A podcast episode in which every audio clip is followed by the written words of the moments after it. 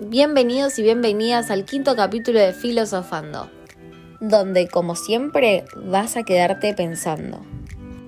Para ustedes, ¿qué es el amor? El amor es un sentimiento de afecto universal que se tiene hacia una persona, animal o cosa. Para Aristóteles, el amor es la voluntad de querer para alguien lo que se piensa que es bueno. Es amigo quien ama y es a su vez amado, porque los amigos deben estar mutuamente en esta disposición. El amigo es quien se alegra con los bienes de su amigo y se entristece con sus penas. En cambio, el amor para Nietzsche es un desprendimiento del pensamiento egoísta, es un querer al otro, un pasar de desearlo a amarlo, un saber que se debe luchar contra el deseo de poseer para que éste florezca. Según Platón, el amor consiste en que la persona que ama no va a amar a la belleza simple, se va a concentrar en buscar lo bello de quien ama.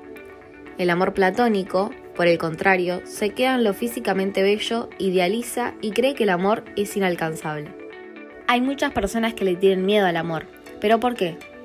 ¿Será porque el amor duele? Cuando amamos de una forma sana, nos vinculamos a la otra persona sin sufrimiento, sin miedos que nos impidan perder nuestra libertad individual, sin necesidad de estar con alguien para no sentirnos solos.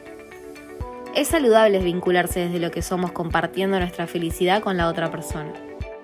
Pero bueno, más allá de estas cuestiones, tenemos que saber que al inicio el amor es como una montaña rusa hormonal hay que saber que vamos a pasar por muchos momentos de felicidad como también de tristeza. Es un sube y baja.